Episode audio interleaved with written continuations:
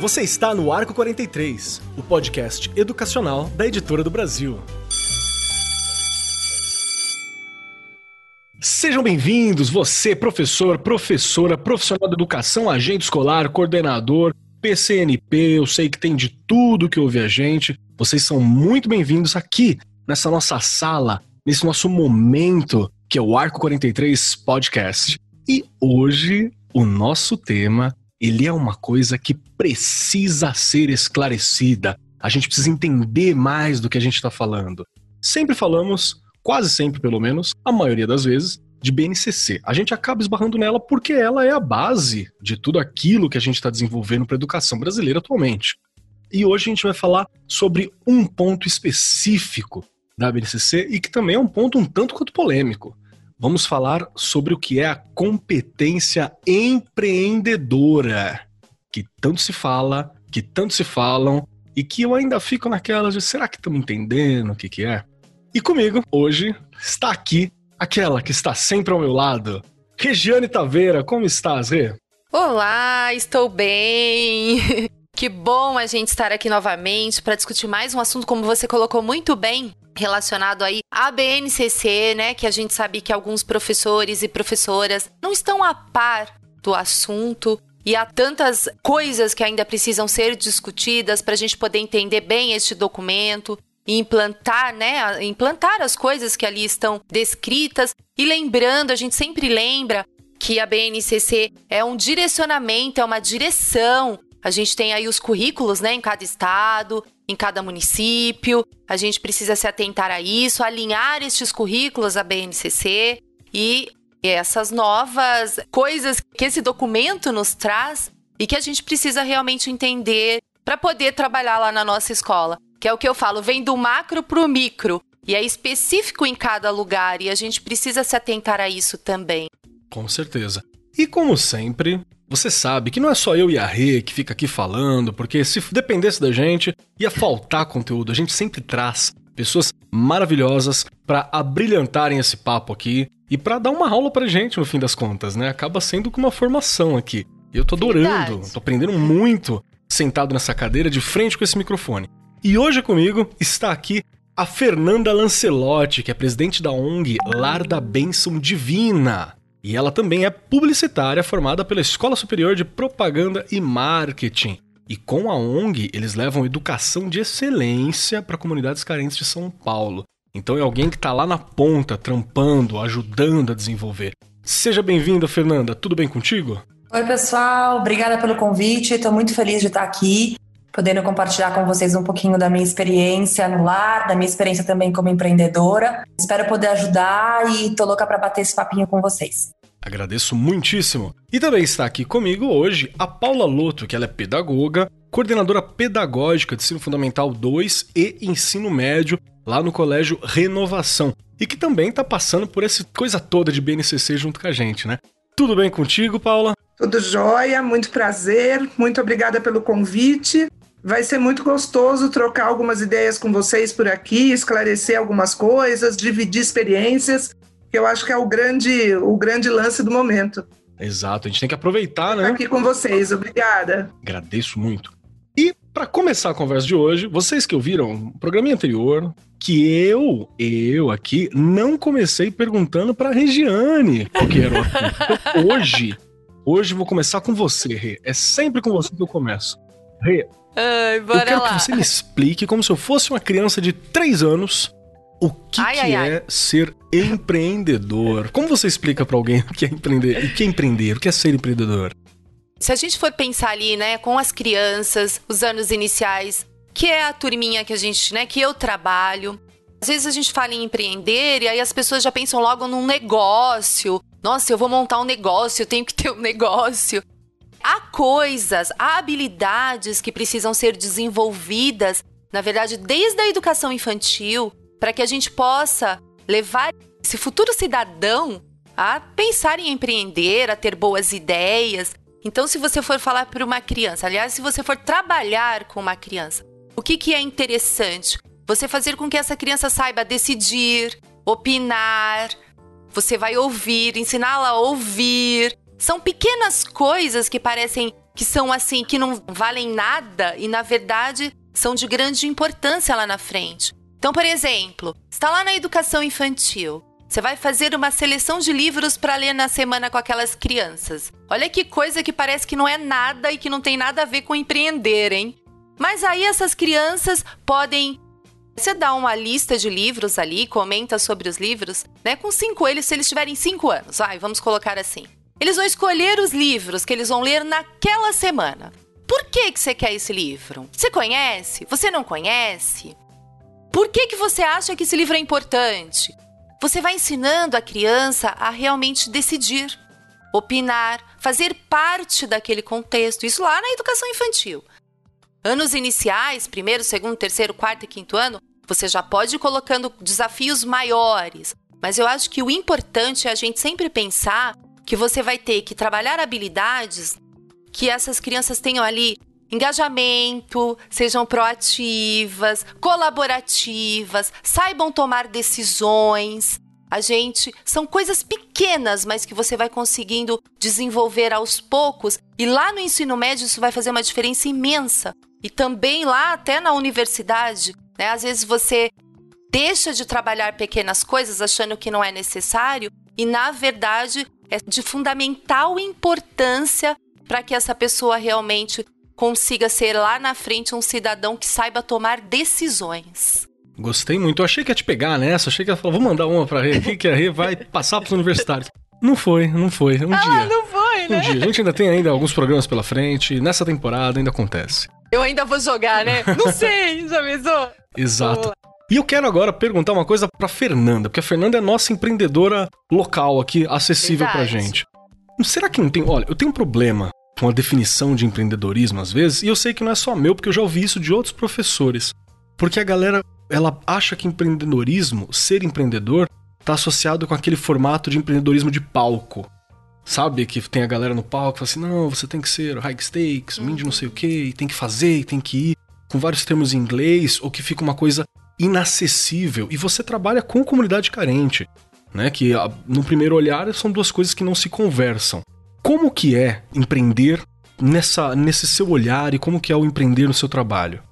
Olha, eu, eu na verdade, assim, acho que o empreendedor, acima de tudo, ele tem que ser um mobilizador, né? Ele tem que ser uma pessoa que consiga, igual a Regiane falou, engajar, que consiga compartilhar das suas ideias e vender suas ideias para que as pessoas também acreditem e que juntos eles consigam transformar e colocar uma ação em prática, né? Empreender é isso, é você colocar um, ou uma ideia ou uma ação de fato acontecendo. Eu, eu vejo muito isso, né?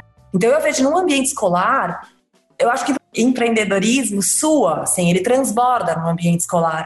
Então, desde um, assim, sei lá, acho que num, num Fundamental 2, quando você começa já a se organizar, fazer trabalhos, explanações, é, muitas escolas fazem projetos que saem da escola, que olham até para outra, outras organizações, outras escolas, com poder público. Então, assim, você conseguir mobilizar, né, um aluno conseguir mobilizar um, um grupo de pessoas para que a ideia do seu projeto seja é, levada adiante, enfim, eu acho que isso, na verdade, é empreender, né? E que depois, na vida adulta, se você consegue fazer com que isso se transforme num negócio, gerador de renda, onde você consiga viver disso e ser feliz com isso, maravilhoso. Mas não necessariamente você tem que ser um empreendedor, você tem que ser um empresário. Eu acho que são coisas diferentes. Você pode ser um empreendedor, inclusive, trabalhando dentro de uma empresa. Você pode ser um empreendedor dentro de uma empresa, né? Empreendendo coisas novas, é, unificando áreas. Eu vejo muito isso. E, e, assim, lá na nossa organização, eu acho que além até, até um pouco mais, por você trabalhar com crianças que têm uma condição social é, especial, de, delicada, eu acho que você tem que ser de fato empreendedor, porque você tem que conseguir fazer com que a sua vida se mova, né? Vá para frente, que você consiga absorver tudo que você está aprendendo e tudo que, que a organização está conseguindo te oferecer para que você mobilize, engaje a sua comunidade e você consiga transformar a sua vida, né? Então eu acho que todo mundo que participa de projetos sociais, que, que tem essa oportunidade, tem que agarrar com unhas e dentes e tem que trabalhar isso dentro de si para que consiga ter essa força empreendedora para levar a sua vida adiante, né? Então, lá, lá no lar, a gente busca fazer isso e muito também, pelo que a Regiane falou, trazendo dos, das crianças desde pequeno muita autonomia, trabalhando autonomia, né, independência da educação infantil. Então, desde a, de uma criança pequena conseguir se servir sozinha, servir um amigo, ser colaborativo, tudo isso você já começa a trabalhar essa, esse senso de mobilização, né? E aí mais para cima para os mais velhos, mais ainda, né? Realmente essa questão de debates, de você ouvir, das crianças conseguirem se colocar. Lá a gente tem um processo de escuta ativa para desenvolver oficinas, né? Então a gente a gente escuta as crianças, o que, que vocês estão buscando, o que, que vocês querem para poder devolver para eles em serviço. Então eu acredito que tudo isso faz parte desse pack empreendedor aí que vocês estão colocando, né? Nossa, que bacana assim, porque eu sempre tive um olhar muito próximo disso que você está aplicando. Eu já trabalhei em ONG também, mas eu ficava com aquele negócio quando a popularização da palavra empreendedor, empreendedorismo, ela foi. E aí a gente acaba evitando um monte de coisa por causa de alguns exemplos que não estão muito claros, né? A gente acaba se livrando do bebê junto com a água do banho, né? Então acho que isso é muito problemático. Eu agradeço muitíssimo pelo esclarecimento, que bacana. E eu quero perguntar para Paula uma outra coisa. Paula, já se trabalha com a questão empreendedora na sua escola? Na onde você tá, tá sendo trabalhado, já está sendo desenvolvido? Né? Tá, já começou com alguns projetos no Colégio Renovação dentro dessa área de empreendedorismo. E se sim, como que está sendo e como é o processo de introduzir o estudante nessa ideia de empreendedorismo? Por favor. Bom, é, Marcos, na verdade, eu queria só amarrar um pouco a fala de vocês três até agora, porque eu acredito que a gente definiu o empreendedorismo muitas vezes de uma maneira errada se imagina um empreendedor algo que está ligado única e exclusivamente a ganhar dinheiro, a uma, uma empresa, alguma coisa. E uh, eu enxergo, e pelo que eu ouvi das colegas também enxergam assim, que o empreendedorismo ele é muito além disso. É uma mudança de postura, é alguma coisa que, que desenvolve as características que são fundamentais para o jovem do século XXI, que são características de autonomia, de proatividade, do espírito de equipe, que é alguma coisa fundamental hoje em dia, né? Então, lá no colégio, a gente já tem sim um trabalho que eu acho que começa desde muito cedo, desde a educação infantil, aonde a gente tem alguns programas, alguns a metodologia de projetos, eu acho que ela é fantástica para esse tipo de situação, né? Então, assim, lá no colégio, a gente tem um programa socioemocional, que é uma outra coisa fundamental hoje em dia, né? Porque a gente não está sozinho e a gente precisa do outro. E para você poder estar com o outro, você tem que se conhecer e ter as suas. organizar a sua vida de uma maneira coletiva, né? Então, desde muito cedo, a gente tem um projeto que é ligado a um programa chamado Líder em Mim, que o, o colégio desenvolve com as crianças da educação infantil e até o Fundamental 1, que já desenvolve um, uma ideia empreendedora super interessante, porque o empreender é você organizar situações, né? A escola deixa de ser um espaço aonde só se reproduz modelos, né?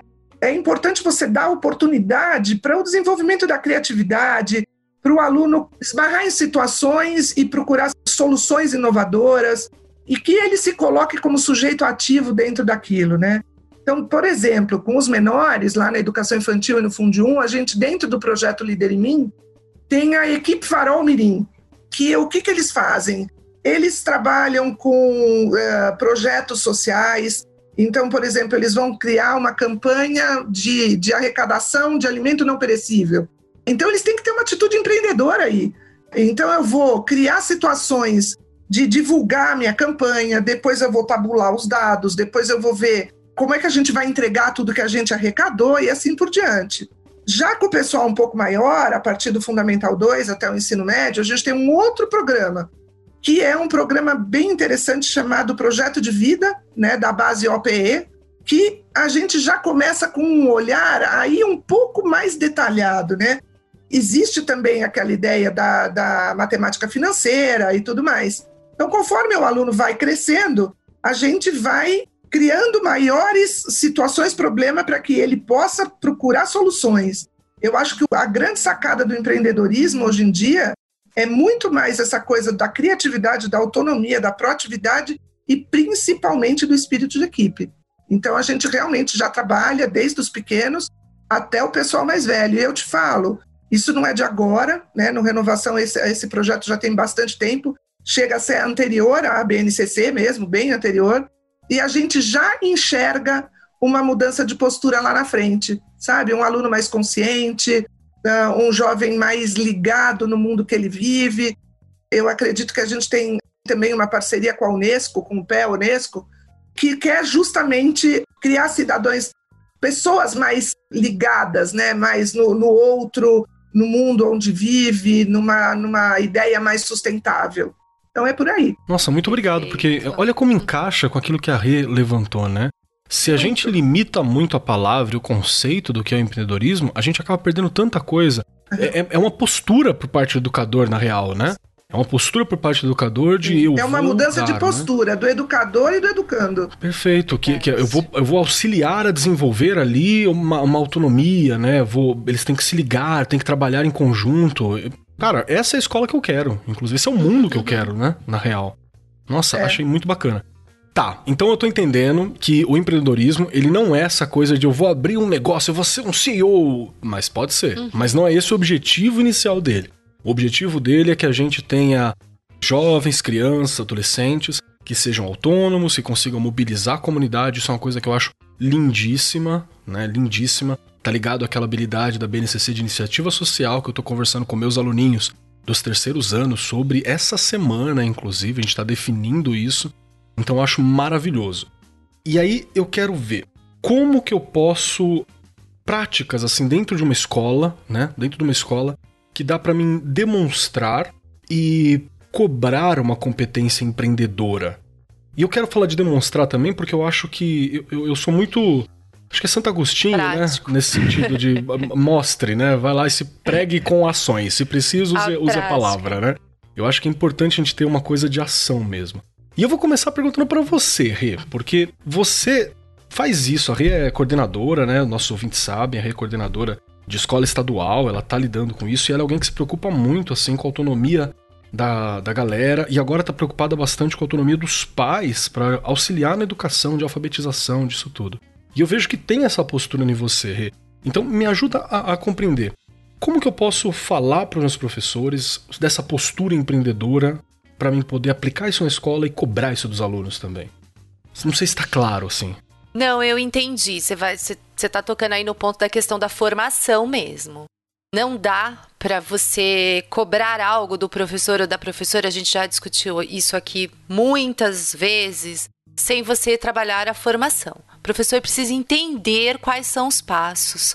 Não é só técnica. A gente precisa até a definição mesmo da palavra, porque é o que você falou, há uma confusão com relação à palavra. As pessoas acham que é só negócio, que é do mundo do mercado aí, é só quando cresce, só quando é adulto que vai pensar nisso. Não. Eu acho que na escola, eu já comentei aqui anteriormente, você vai fazendo pequenos trabalhos, mas o professor, ele precisa estar muito preparado para isso. Não dá para fazer qualquer coisa. Quando a gente falou das competências socioemocionais, quem não ouviu, volta lá e escuta um pouquinho, que é legal, né? A gente já fez um programa. Aliás, em vários a gente comenta sobre as competências socioemocionais. Elas estão muito ligadas aqui à questão do empreender. É o que a gente falou, são passos que você vai ensinando. Mas o professor, quando ele elabora, faz um planejamento da aula dele, ele tem que estar muito ligado nessas coisas que estão implícitas.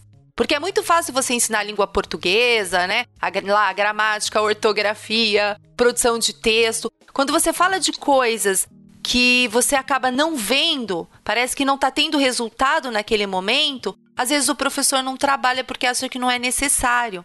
Então, você ensinar o seu aluno, que a gente comentou aqui já de algumas palavras, né? Ter engajamento, ser proativo, saber colaborar, decidir. Gente, isso é muito difícil. Parece que a gente está aqui falando e é não é fácil, é muito difícil. Requer planejamento, organização. O que eu quero, que atividade eu vou fazer. A Paula nos né, falou de alguns trabalhos lá da escola que ela trabalha, são maravilhosos. Também quero depois entender um pouquinho mais para a gente poder utilizar algumas coisas aí, porque projetos, eu acho que projeto é uma coisa é, que precisa ser elaborada já pensando nisso. Então, o que eu quero? Como que eu vou fazer para que esse aluno tenha esse olhar, consiga né? A, a Fernanda colocou aqui também lá no Fundo 2, mas a gente tem que preparar esses meninos ali nos anos iniciais. Porque senão ele chega muito cru, né? No, no Fundo 2, no ensino médio. Como é que ele vai fazer um projeto de vida se ele não passou lá atrás, nos anos iniciais, por coisas de brincadeiras mesmo? O que eu quero ser? Por que, que eu escolhi isso? A minha família? Quem é minha família? Onde eu moro? Com quem eu moro? Quem eu sou? Entende? É o que eu tô dizendo, são pequenas coisas que ele precisa ter uma boa autoestima, então ele precisa entender quem ele é. Antes de tudo, quem eu sou neste lugar aqui? Para eu fazer alguma coisa, para eu empreender, mas quem eu sou? então são detalhes que a gente precisa trabalhar realmente desde a educação infantil para que a coisa aconteça. Show, muito bacana. Paula, Fernanda, gostaria de comentar alguma coisa? Olha, eu, eu te digo que eu concordo plenamente. Eu acho que esse espírito empreendedor ele tem que começar lá atrás mesmo, sem dúvida. Eu falo até pela minha experiência, porque como você citou no início, eu sou coordenadora do Fundo 2 e do Médio, né? Então eu já recebo esses pré-adolescentes e adolescentes com esse olhar, né? Indo já dentro de, de, desse espírito. Mas dando sequência no que você colocou, né? Que eu acho que a tua ideia é ter um pouco de ideia prática do tá, legal, mas como é que vocês fazem isso, né? Então eu tenho duas situações que eu posso dividir com vocês, que uma delas é que a gente tem uma emprefeira no colégio, que acontece no, com os alunos do nono ano, que é como se fosse um amarrar de tudo isso, sabe? Um amarrar de tudo, de todos os conceitos, de todas essas mudanças de postura que eles aprenderam ao longo dos anos, né? E no final do nono ano, eles têm uma emprefeira, porque os alunos já estão com o um pé no ensino médio, né? A gente já começa a ter um pouco mais do olhar do o que eu quero ser, o que eu quero fazer, aonde eu quero chegar, e um pouco também do olhar do controle financeiro, né? Da educação financeira, que é super importante, né? De você ser um consumidor consciente e tudo mais. Eu acho que é tudo muito interligado, né? Não dá para a gente pensar em mudança de postura, em cidadão consciente, em mundo sustentável, sem que você ensine o jovem também a, a gerir ao seu lado financeiro, né? Então, nessa emprefeira, o que, que acontece? É bem legal de contar. A gente tem uma aula, um professor que a gente tem professores de, de, de, diversas disciplinas que colaboram nesse, nesse projeto, né? Eles trabalham em grupo, não podia ser diferente, isso tem que ser uma atividade de grupo. E eles vão montar uma empresa, né? Uma empresa desde o começo, desde de montar que, que eu vou vender, para quem eu quero vender. Então, eles têm que fazer um estudo de mercado. Será que esse produto que eu quero vender vai chegar e vai, vai dar certo? E eles vão fazer estudo de custo. E daí eles criam lá. Então, normalmente, o que eles gostam de vender, que é o que eles percebem que dá mais lucro, é comida. Então, tem grupos que fazem churrasco, tem grupo que faz milkshake. Mas é muito, muito legal de observar os detalhes. Então a gente já teve situações do tipo, ah, eles vão fazer crepe. Só que junto com o crepe, se você pagar 50 centavos a mais, você ganha um refrigerante. E seu refrigerante vai ter uma pedrinha de gelo seco. Uau, sai fumaça, todo mundo quer, vende até. O povo compra o crepe para ganhar o refrigerante. E daí o mais legal de tudo isso, que eu acho que é o, é o fechamento, quando eles terminam a Emprefeira, eles trabalham absurdamente porque é um dia só e começa de manhã e vai até o final da tarde. A gente envolve toda a comunidade escolar, é um dia que os pais normalmente vêm almoçar na escola, né? Os colegas usufruem durante os intervalos e os pais vêm na hora do almoço, né? E os pais também ajudam e tal, e vêm trazer quando acaba material. E no final, o que, que eles fazem? O caixa, que daí vem toda aquela ideia da matemática financeira eles pagam os impostos, né? Que seriam os impostos. Eles dividem a conta, metade é deles, eles pagam o, o que eles gastaram, né? Que normalmente existe um investimento dos pais. Eles devolvem tudo, todos os gastos, e o que seriam os impostos de uma empresa é doação. E eles vão, junto com o professor, por exemplo, a gente tem várias instituições que eles ajudam. O que, que aquela instituição está precisando? Ah, material de higiene. Então, os próprios alunos vão com o professor no mercado e eles vão pesquisar qual é o mercado que está vendendo aquele produto num preço mais acessível fazem a compra e vão entregar. Quer dizer, então é um amarrar um projeto que eu falo que é uma das minhas meninas dos olhos lá no colégio. E uma das grandes tristezas que esse ano a gente não vai poder fazer por conta do afastamento, né? Então, para não perder, o que, que eles estão fazendo este ano? Só a parte social, de arrecadação, de estimular as pessoas a doarem, né? estimular aquele que tem mais, ajudar aquele que precisa. E nós vamos ter um drive-thru, onde os pais vão passar e entregar, e depois eles vão fazer as doações.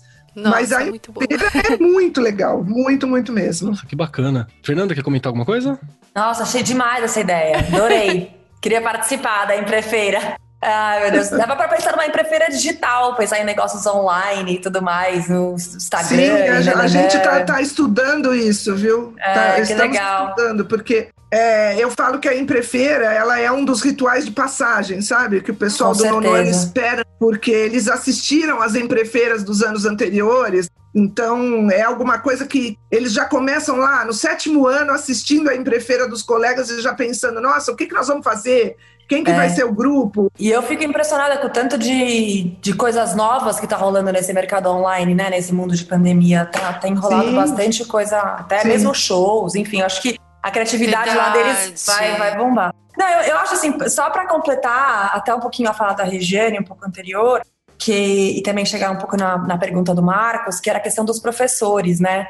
Eu acho que é um grande desafio isso, porque os professores, teoricamente, não fizeram parte desse aprendizado empreendedor, né? Não tiveram esse olhar que e tem que passar isso para frente. Então, a questão da formação é, é, fundamental, porque senão fica quem nasceu primeiro ali, o ovo ou a galinha. Como uhum. é que você vai ensinar uma coisa que você não sabe? Como é que você vai fazer uma coisa que você não tem noção? Então, isso, isso é uma coisa que eu acho que é bastante importante e, e principalmente de desmistificar isso, principalmente acho que para os professores da educação infantil, de que ser empreendedor é ser empresário de sucesso, né? Porque se você começa a descascar esse conceito e a chegar no cerne dele e a chegar em atitudes, que nem a gente estava falando, que são tão pequenas, tipo, uma criança de, sei lá, dois aninhos, três aninhos, conseguir se servir e ajudar o amigo a se servir, isso é uma atitude acolhedora, uma atitude empática, é uma atitude é, coletiva, que tudo isso faz parte de uma característica empreendedora, né?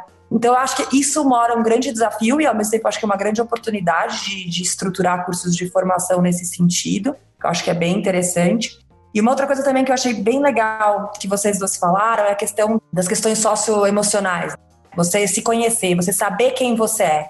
E eu acho que hoje, o jovem de hoje está bem confuso, né? Ainda mais, acho que com tantas oportunidades de carreira, de negócios, não existe mais hoje, é tipo, ah, eu sou médico, ponto. É, eu posso ser médico por um tempo, depois eu posso ser designer por outro tempo, depois eu posso vir a ser, sei lá, ter uma loja online ao mesmo tempo que eu sou médico. É tudo, é, hoje em dia é tudo tão mix, né? Tudo tão misturado. Verdade. Então, essa questão de você se conhecer, se aceitar, saber quem você é, eu acho que é uma coisa contínua, né? Você tem que começar isso desde pequeno e nunca parar, né? De estar de, de, de tá se revisitando o tempo inteiro, de estar tá se, re, se reentendendo e se rebuscando. Então, acho que a gente, como escola, que eu, eu não sou escola, né, mas eu estou ali fazendo parte desse mix de educação, cabe a gente instigar mesmo os nossos jovens para esse autoconhecimento o tempo inteiro, né? Para até eles terem uma, uma tranquilidade e uma autoconfiança, que eu acho que tem muito a ver com autoestima também, para onde eles querem seguir e que tudo bem se eles quiserem mudar de rota, e que isso faz parte, e que isso é lindo também, que eles Perfeito. podem ter sucesso é, em todas essas mudanças. Então, acho que do que vocês falaram, esses, essas duas pinceladas, assim, acho que pode ter, ajudar a complementar um pouquinho. Perfeito. Assim, é, não vou resistir, né? A Fernanda colocando e fala, a gente realmente veio de uma educação em que não, isso não foi trabalhado com a gente. E uma coisa que também faziam com a gente e que a gente teve que ser muito resiliente para mudar isso. Não deu certo. Nossa, não deu certo. Como não deu certo? Você né? é uma sempre... Pronto. É. gente, como é difícil. A gente teve que vencer essas coisas porque a gente veio de uma escola que era uma escola que reprovava, né? Ela, você não fez certo, você tá reprovado. Você não conseguiu a tal nota, você tá reprovado. Ou seja, nós estamos tentando mudar isso e você tocou aí no ponto que eu sempre toco. Formação o tempo inteiro. Formação inicial precisa mudar, formação continuada precisa mudar. Os professores precisam se entender quem eles são também nesse Opa, cenário todo opa. e para que ele tenha essa força para passar para os alunos, né? Para que ele também seja autônomo, proativo, criativo, resiliente. É o que toda escola quer, não é? Corpo docente Gente, assim. aí as ideias já começam a surgir aqui, eu fico enlouquecida. Vamos Claro. O lá. ouvinte não sabe, mas a Rê, ela sempre fica com um caderninho. Tem hora que a gente só vê a cabeça Tá dela aqui. baixando assim na câmera, porque a gente tá à distância. E ela tá Verdade. várias anotações, assim, o caderninho de ATPC Muito. dela. Nossa. Tô no várias anotações. segundo. Viu? Então, eu acho isso muito bacana, cara, porque eu imagino que se eu tivesse isso lá no meu ensino médio, quase 20 anos atrás, cara, como eu ia fazer uma diferença tão grande? Eu tive muitas dificuldades e eu sempre me uso como referência, porque ah, no fim das contas a grande diferença que a gente tem é nós mesmos, né? Porque eu penso na dificuldade que foi pra aceitar certas coisas, pra entender a liquidez de certas coisas e as dores tão grandes que a gente tem pra passar isso. E na real, toda essa parada, todo esse rolê, toda essa questão de uma habilidade, de uma competência de empreender, é empreender em si mesmo, né? É você se construir, é você se desenvolver, é você Antes se abrir. nada. Então é, é, é realmente uma coisa essencial. O programa de trabalhar com questões de dinheiro, por exemplo, financeiro, a gente tem um pouco de culpa de falar de dinheiro, né? Educação e dinheiro são duas coisas que a gente tem uma complicação de relacionar elas em muitos momentos. Mas precisa falar que o dinheiro, na real, ele é um sintoma também, ele é uma coisa necessária. Você precisa ter outras partes da sua vida legal para não descontar na questão financeira. E ainda dou uma dica pro ouvinte que tá aqui com a gente hoje, né, que tá ouvindo a gente aqui, porque esse podcast é sempre o primeiro podcast de alguém, né? Então você pode voltar um pouquinho, a gente tem o programa, né, o nosso arco 40, deixa eu ver que número, episódio arco 43, episódio 42, que a gente fala sobre educação financeira Educação com o Vitor. Nascimento e a Mônica Waldhelm. Nós estamos conversando sobre isso e toda a proposta dita pela Paula aqui da feira, aquilo ali é um projeto interdisciplinar geral entre todas as matérias. E a gente também tem aqui na casa, né, o nosso X da questão sobre ensino baseado em projetos. Dá uma olhadinha que tudo isso te ajuda a dar um norte para como você vai trabalhar. E olha como é simples e bonito. Eu vi a tua descrição, Paula, e me lembrou muito as feiras de ciências que a gente não está conseguindo fazer numa das escolas que eu trabalho. Já tem uns três anos que a gente está bem difícil de fazer. Mas que ela era principalmente do ensino médio, mas a gente sempre pegava grupos do que estavam interessados em participar, né, era aberto, do nono ano para participar com o ensino médio. Então eles se sentiam os adultos, né, lá no ensino médio noturno, e aí eles vinham na escola no período noturno para trabalhar junto com os amigos do ensino médio. Era uma forma deles receberem, então acabou as brigas, acabou as questões que tinha nas transferências de turno, né? Porque não era só mudar de série, ser mais velho, tinha questão do horário também. Isso fazia um processo de integração maior, além do empreendedorismo da própria construção, das propostas que eles estavam levantando, né? Então eu acho que essas questões elas são muito importantes. Você enriquece a comunidade escolar, a cultura escolar também, né? Fernanda, eu quero te fazer umas perguntas assim também que eu acho que ela vai auxiliar a gente a pensar nisso. Tem alguma metodologia específica que vocês gostam de trabalhar na ONG com as escolas? Tem alguma questão do tipo como que a gente desenvolve um projeto? Como que se desenvolve as formações? Ela tem um foco específico? Como que é o trabalho de vocês lá para auxiliar formal mesmo assim? Qual que é o projeto mais formal para auxiliar a desenvolver essa habilidade empreendedora, né? essa competência empreendedora? Então, para a competência empreendedora, que nem eu falei com a Paula, a gente não tem nada formal. Eu acho que faz parte muito do nosso DNA, tá? Mas não é formalizado. Nas questões da educação, porque lá no lar nós temos dois grandes núcleos de projeto, né? Então a gente tem uma educação infantil, que é uma SEI conveniada com a Prefeitura de São Paulo. Então a gente segue muito a parte pedagógica que vem da, da própria Prefeitura. A parte de formação de professores da SEI a gente faz junto com a prefeitura, mas a gente também engrandece, trazendo outras formações que a gente vê interessante. E essa formação agora empreendedora eu vou correr atrás, porque eu acho que a gente tem que trazer. E eu nunca vi isso, a prefeitura, pelo menos, eu nunca vi oferecer. É, e no, no projeto de contraturno escolar, nós fazemos oficinas através de leis de incentivo. Então, a gente tem oficinas culturais pela Lei Rouanet, que é uma orquestra experimental, né? Então a gente tem lá um, um ensino orquestral mesmo, com sete naipes musicais, oficina de teatro, de dança e criatividade. Depois a gente tem é, os projetos de esporte, as oficinas de esporte pela lei do esporte, tanto ICMS como imposto de renda. E aí a gente tem futebol, aikido e xadrez. E depois a gente tem o projeto de excelência pedagógica para português e matemática com o DEC Funcad.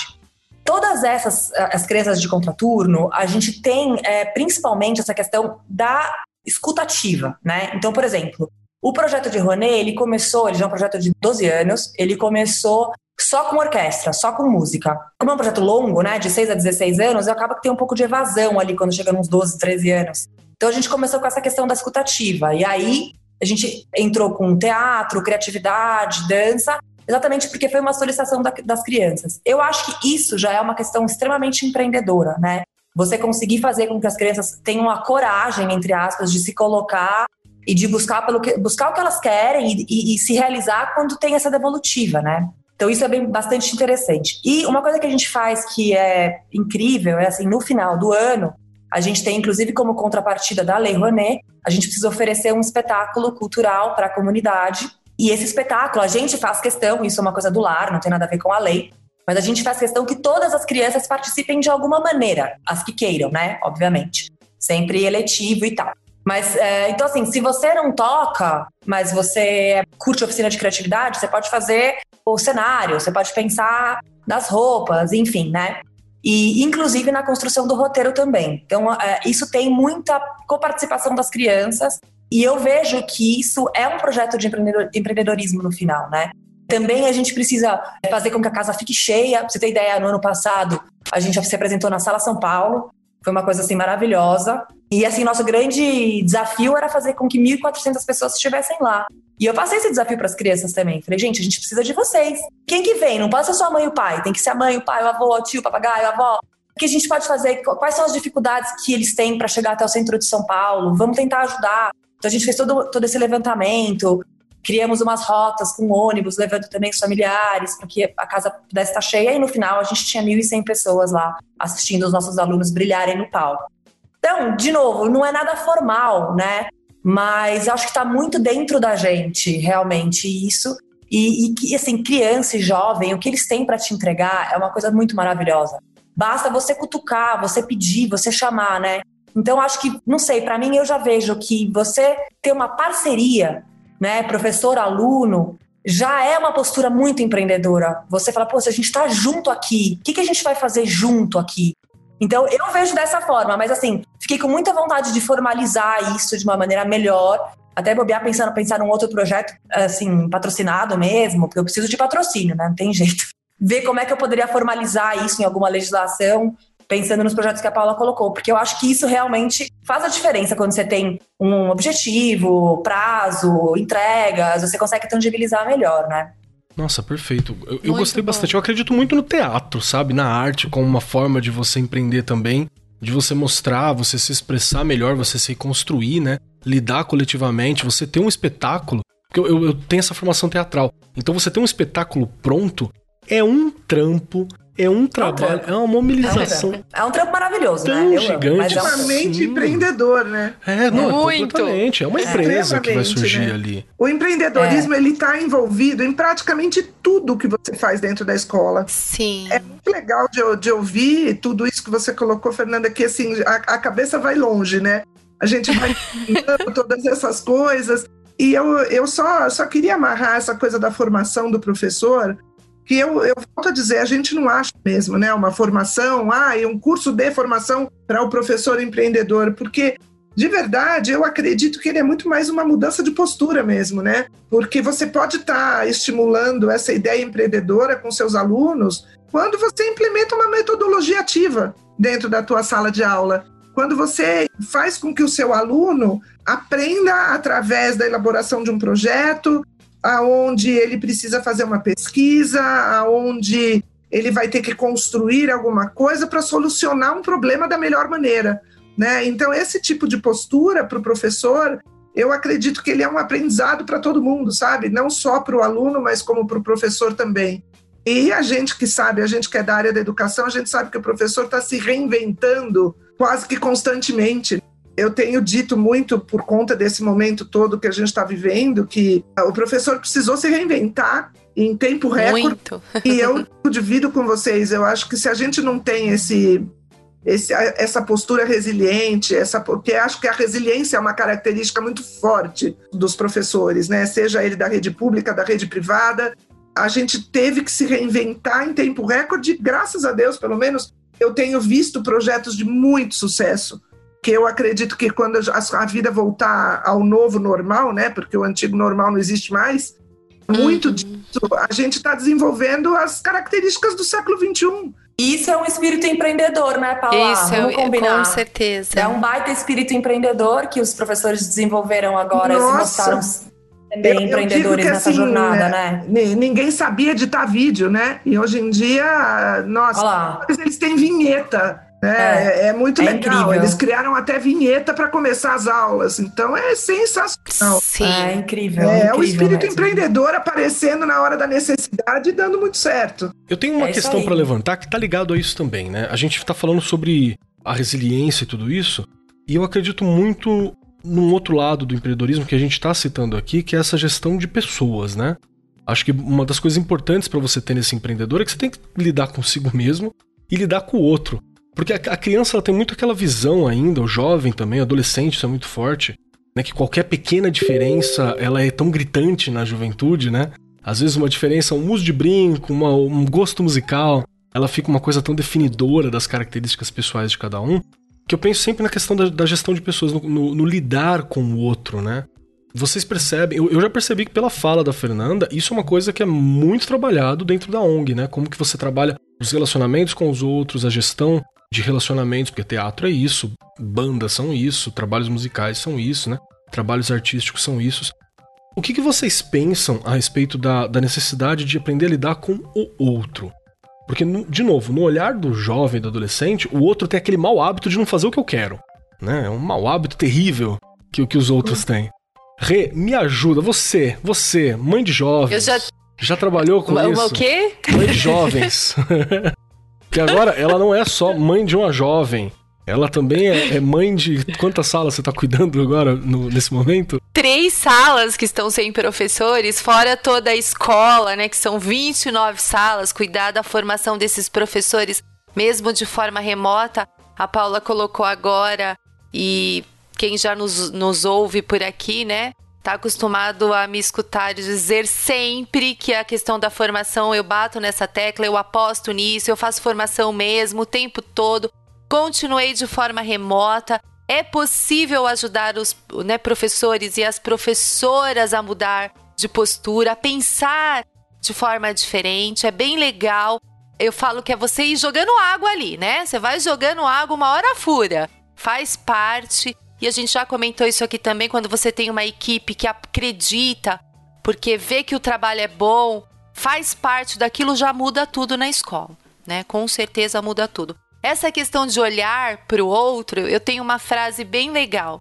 Nos últimos anos da minha vida, olha isso, hein? Eu já tenho uma certa idade. você não muda ninguém. Você não muda ninguém. Você muda o jeito de olhar para as pessoas. E se você pode contribuir com o trabalho, se você pode ajudar aquela pessoa a crescer, isso é formação. É você olhar e falar no que eu posso ajudar. Já comentei isso aqui também quando eu assisto aula na escola dos, com os professores que eu tenho que fazer este papel. Eu odeio ser aquela supervisora, né, da época do Fordismo. vou lá olhar e vou, né, mudar. Não, não é assim que funciona. Eu convido o professor, eu pergunto se eu posso assistir. Eu assisto a aula, a gente conversa sobre a aula e a gente monta uma aula, quem quer, né? Tem professor que não quer e eu respeito. A gente monta uma aula junto e a gente volta lá na sala para trabalhar aquela, aquela aula novamente ou uma outra que esteja interligada. Já é uma forma do professor te olhar diferente e você olhar para aquele professor, poxa, ele tentou, ele está tentando, eu também estou, porque a gente está em constante aprendizagem. Não é porque eu sou coordenadora que eu sei tudo, eu continuo estudando, eu me mato de estudar, tem coisa que eu não sei, quando eu não sei, eu falo não sei, mas eu busco, porque eu acho que é isso. É você mudar o jeito de olhar para as pessoas. Você não muda ninguém. E aí você consegue contribuir, transformar. Você consegue transformar. E também se transformar, né? Porque a gente precisa disso o tempo Maravilhoso. todo. Maravilhoso. É isso aí. Perfeito, cara, que bonito. Obrigado Olha, por fechar a pergunta. Só para completar o que a Regiane falou aí, me dá uma, uma, uma sensação muito gostosa quando eu ouço colegas, e até pelo que você falou, você é da rede pública, né, Regiane? Sim, 27 anos de rede pública. Então, e, e uma coordenadora com o teu perfil não é muito comum, pelo que eu conheço. eu sou da rede particular, né? E te digo que assim, a gente tem muito em comum, pelo que você disse. Eu acho que o papel do coordenador é justamente esse que você falou. Eu detesto aquela coisa do tipo coordenador que entra para ver se o professor está fazendo alguma coisa errada. Não, nós estamos juntos nesse barco, né? Pronto. Graças a Deus, lá no Renovação, tanto os professores quanto os alunos, eles estão tão acostumados com a minha presença dentro da sala de aula que eu falo que eu não sou coordenadora de gabinete. A coisa mais difícil que tem é você me achar na minha sala. Você quer me achar, você me acha na sala de aula. Eu sei, haja perna. A gente anda na escola o tempo inteiro. O tempo todo, né? Isso eu tô sentindo muita falta, viu, Regina? Eu te falo que assim. Também. Área, rodar e tudo, eu, eu ando e rodo nas lives. Entro, dou um oi para eles e tal, mas não é a mesma coisa, né? Não. Mas eu te digo que assim, é uma atitude que eu pensando, vai, eu nunca tinha olhado por esse ângulo, mas te ouvindo falar, me veio uma situação do ajudar o professor na sua formação em loco, né? dentro da sala de aula. A gente faz esse papel e em algumas situações eh, deu tão certo que a gente levou para anos seguintes. Quer dizer, eu adoro história, então, tem uma época do ano que eu entro junto com o professor quando ele vai falar de renascimento. Porque deu tão certo uma vez que a gente fez sem querer, que aí a gente até uma brincadeira que é o quadro de que ele dá a parte séria e eu conto as fofocas históricas. Os alunos esperam Muito por esse bom. momento, entendeu? Da coordenadora tá dentro da sala de aula na hora das fofocas históricas, né? Inclusive, tem uma questão bônus que entra na prova sobre fofocas históricas. Uma coisa que foi no, no sem querer, né, no trabalho de orientação e formação desse professor e que deu tão certo que virou, virou regra, né? E aí volto a dizer, a gente, se vocês perceberem, a gente fala e volta para o mesmo ponto, né? Que o espírito empreendedor é uma mudança de postura para com a vida. E que em cima disso tudo, quantas possibilidades acontecem, quantas coisas que tem esse olhar empreendedor e que a gente não percebe. Né? E amarrando também, assim, gente, tem coisa mais difícil do que trabalhar em grupo para o aluno? Quanto brigam, o quanto vira uma guerra e o quanto demora para entender que eu preciso respeitar a opinião do outro e que nem sempre a minha opinião é a correta.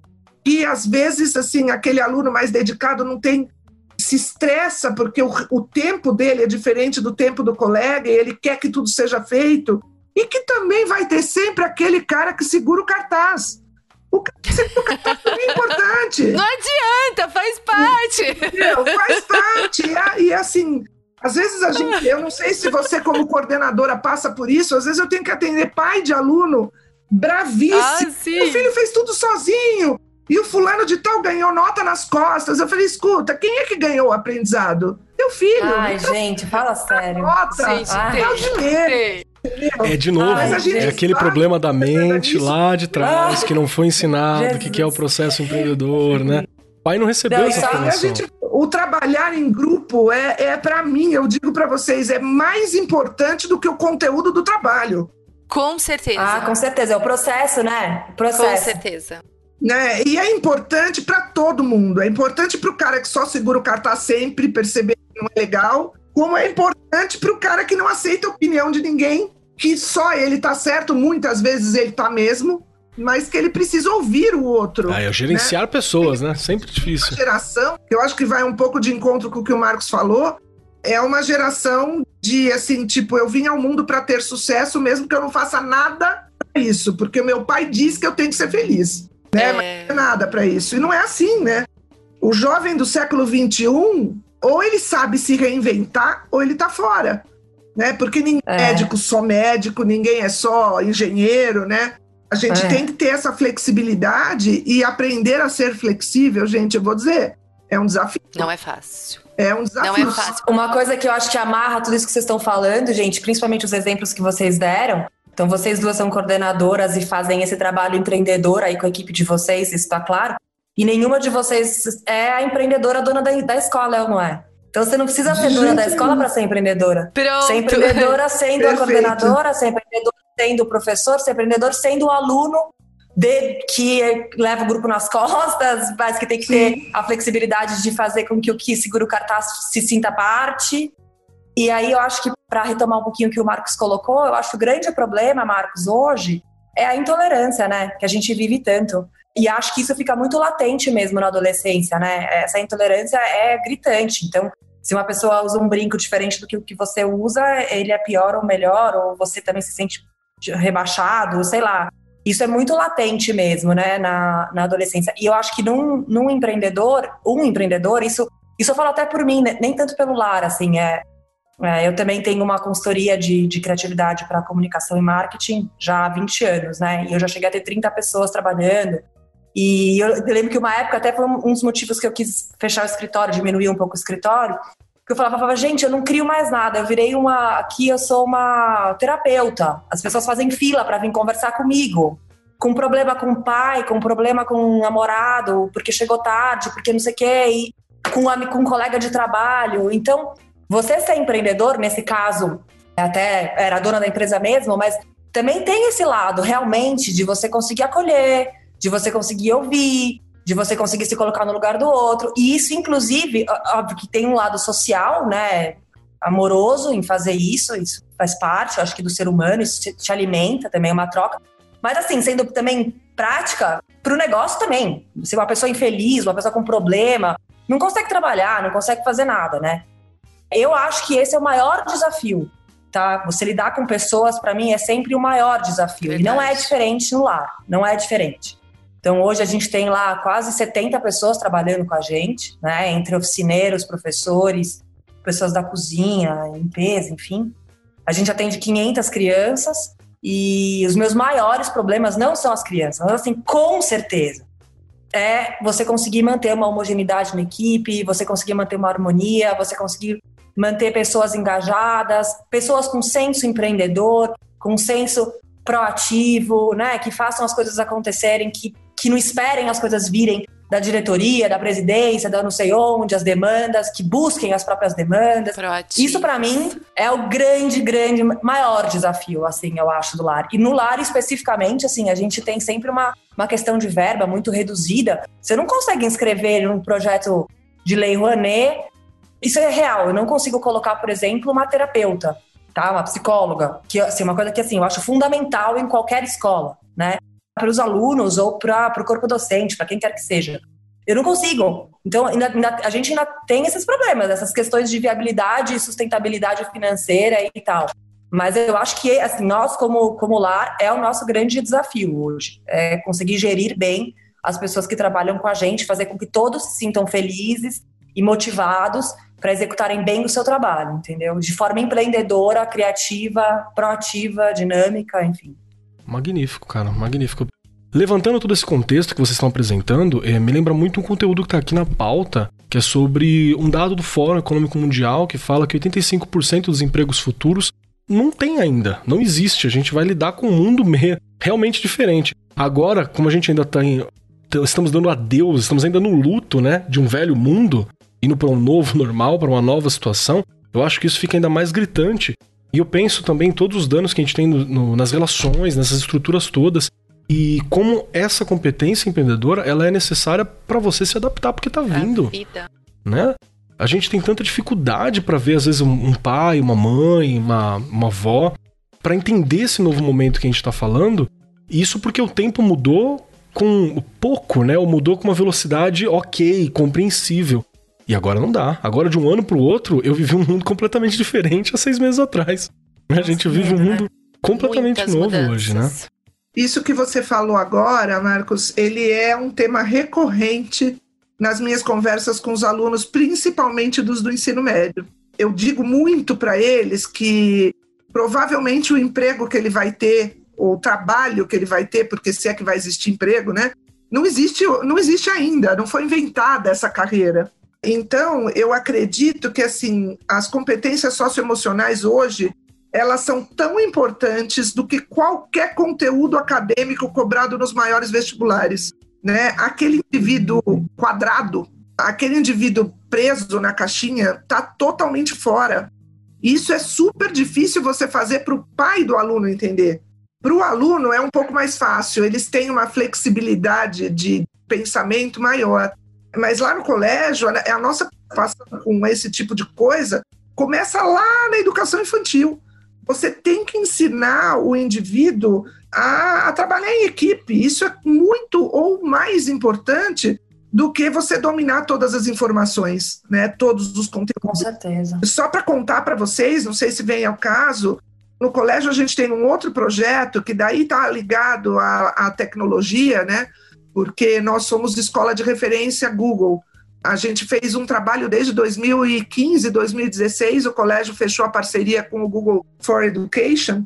O nosso colégio já tinha uma proposta de tutoria que é o trabalho daquele aluno que tem mais facilidade ajuda o aluno que tem mais dificuldade.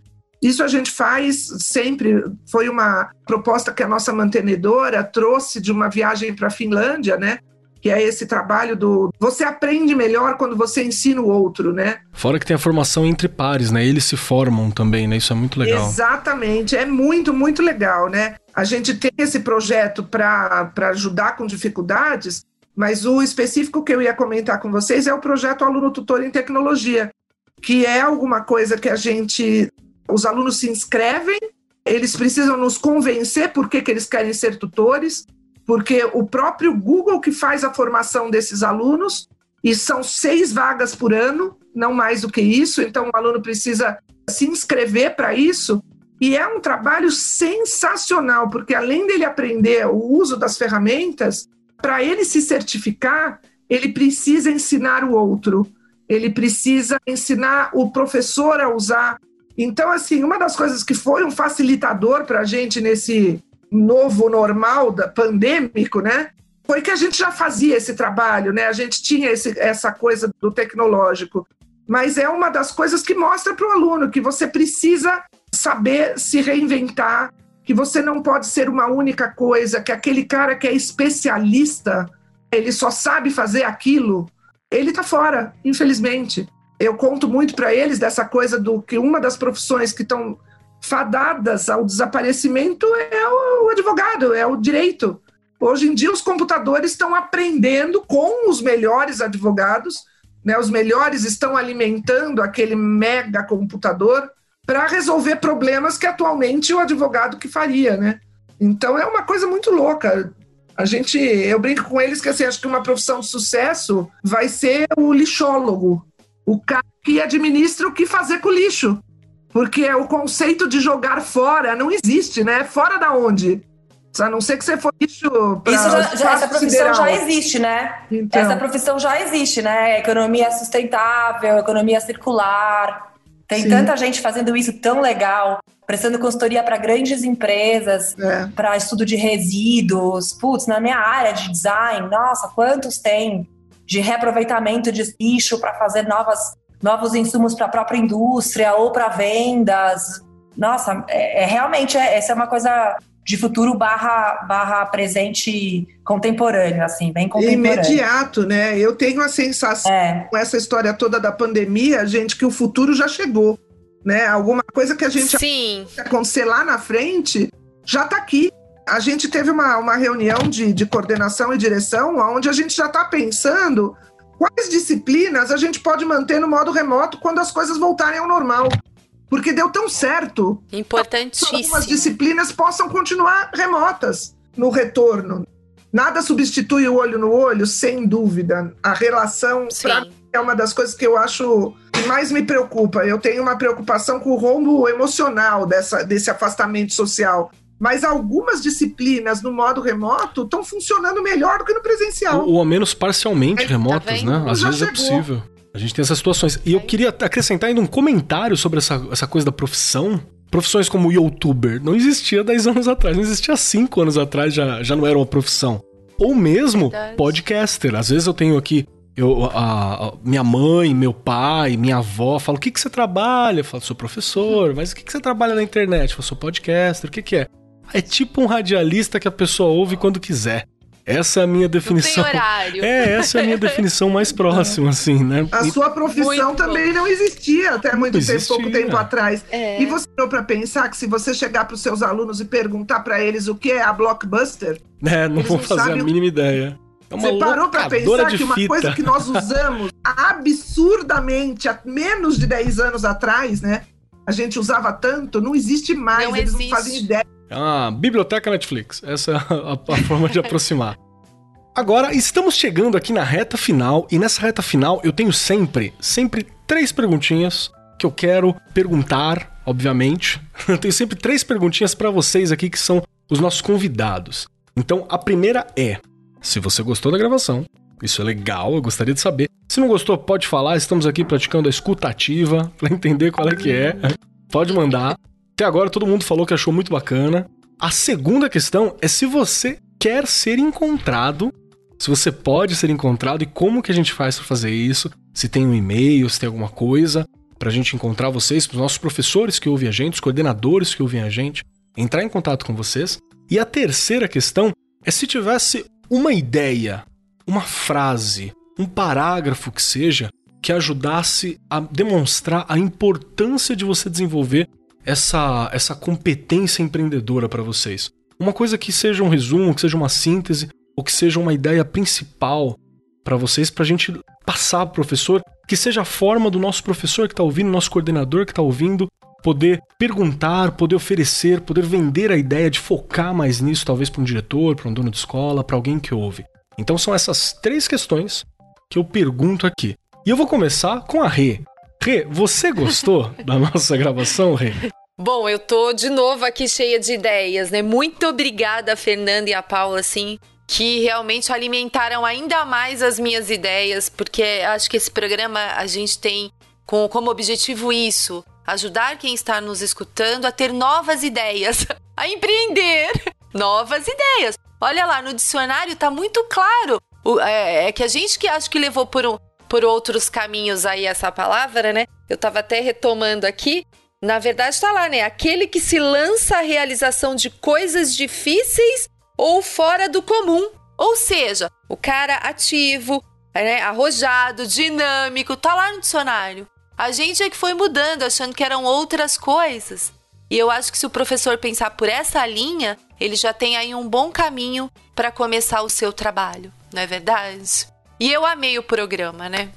Perfeito, muito obrigado, Rê. Fernanda, Fernanda Lancelotti, me ajuda aqui então. Primeiro, se você gostou do programa. Segundo, se você pode ser encontrada, se você quer ser encontrado e como a gente faz para te encontrar. E o terceiro, uma síntese do porquê que é tão importante essa questão empreendedora. Eu adorei o programa.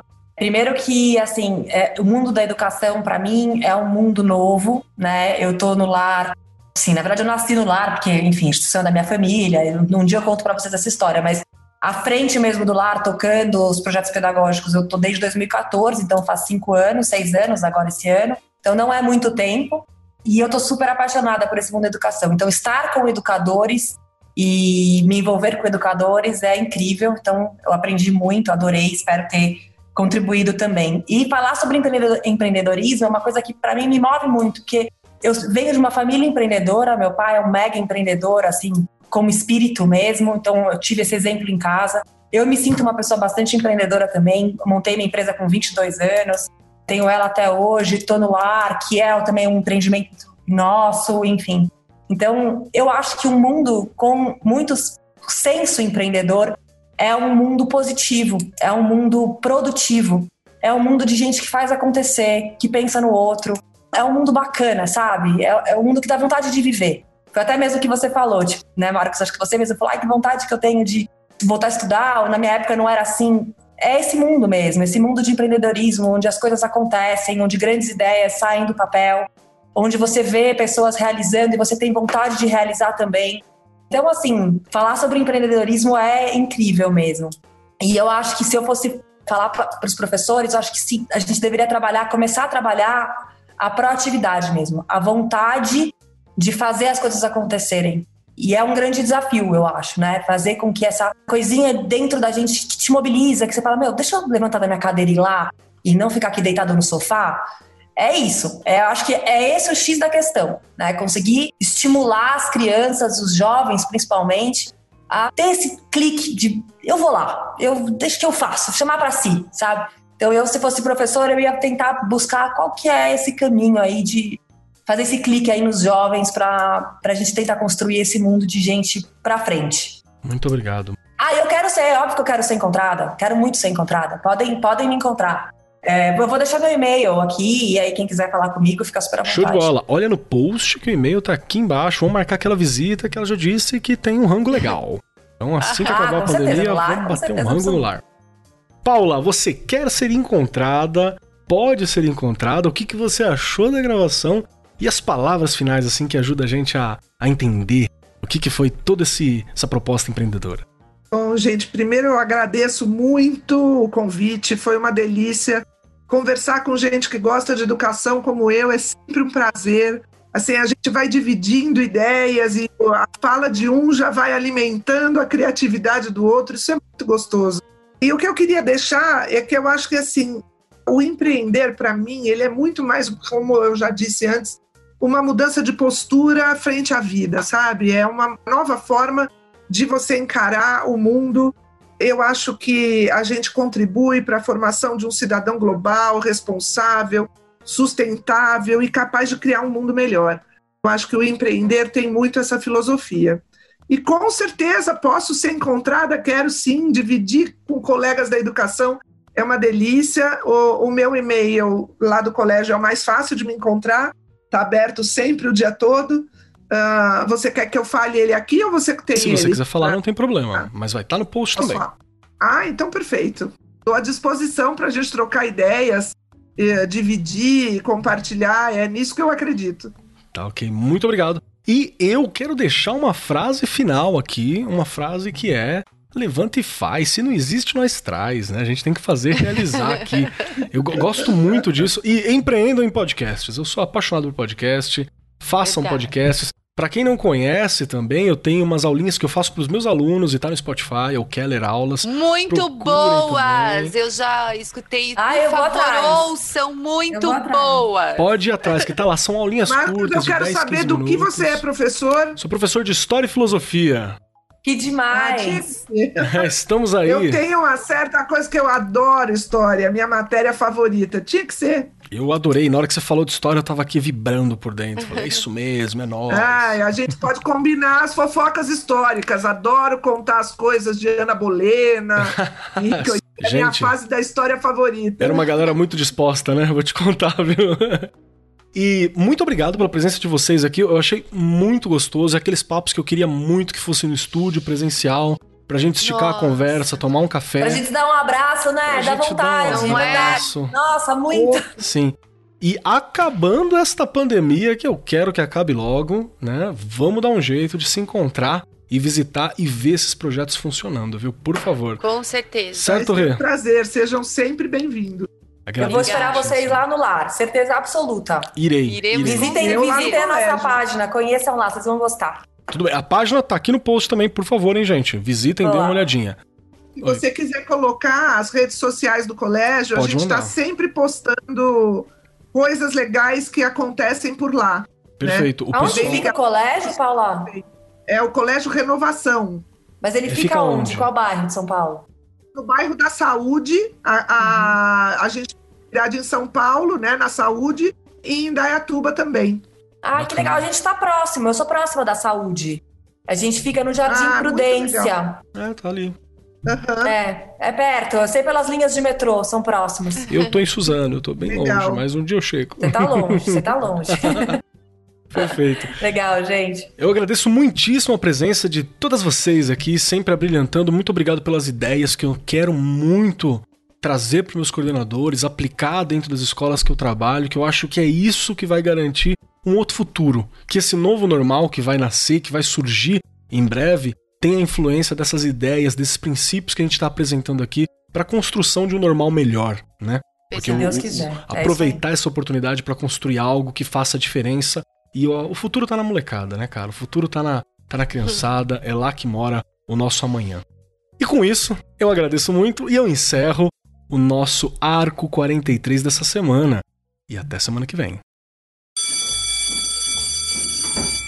Você ouviu Arco 43, uma iniciativa da Editora do Brasil. Nosso compromisso com a educação brasileira começa pelo nome. Este programa foi apresentado por Marcos Keller e Regiane Taveira. Direção de Rodrigo Grola. Gravação e edição André Plácido. Produzido pelo Departamento de Marketing da Editora do Brasil. Gerência de Marketing Helena Poças Leitão. Coordenação de Marketing Léo Harrison. Siga-nos nas redes sociais: facebook.com/barra Editora do Brasil, twitter.com/barra Editora do Brasil, instagram.com/barra Editora do Brasil underline oficial youtube.com/barra Editora do Brasil. As opiniões expressas no programa são de responsabilidade dos respectivos convidados e não expressam necessariamente a opinião da Editora do Brasil ou de seus colaboradores.